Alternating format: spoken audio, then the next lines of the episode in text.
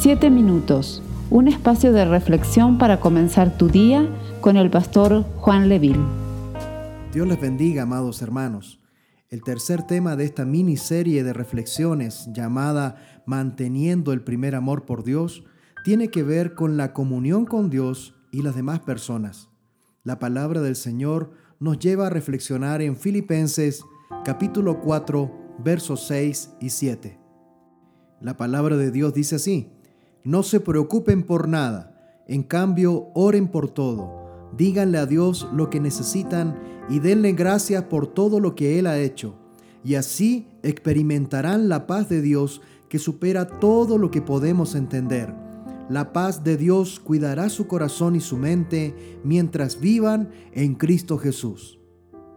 La oración es uno de los vehículos más importantes para tener comunión con Dios.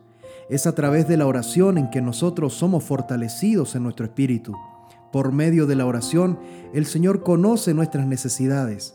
Es por eso que la palabra del Señor dice que por nada estemos afanosos, porque el Señor conoce todas nuestras necesidades, pero también Dios quiere que tengamos comunión a través de la oración para dar a conocer con nuestros propios labios aquellas necesidades. Un corazón que comienza a enfriarse para con Dios ciertamente es un corazón que comienza a dejar de orar.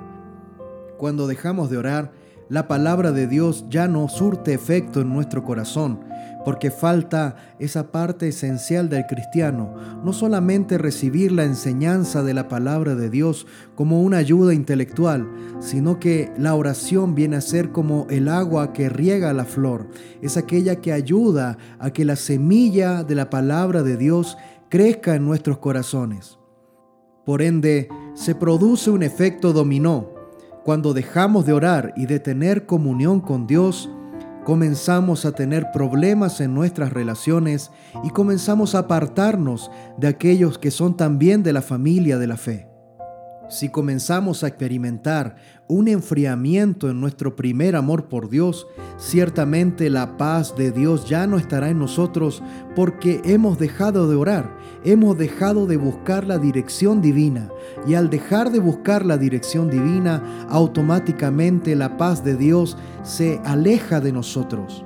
La paz de Dios que promete cuidar nuestros corazones y nuestras mentes mientras vivamos, mientras Cristo Jesús viene por nosotros, se esfuma de nuestras vidas porque hemos decidido cerrar nuestra voz a Dios y ya no clamar como deberíamos hacerlo de manera regular como parte de nuestras disciplinas espirituales, como parte del deleite que tenemos que experimentar cuando estamos cerca del Señor. En el huerto del Edén, Dios establece el modelo de comunión que quería manifestar con el ser humano. Esa relación íntima y cercana que tuvo con Adán y Eva es el modelo original para las relaciones que Él quiere tener para con nosotros y que nosotros como seres humanos tengamos con las demás personas.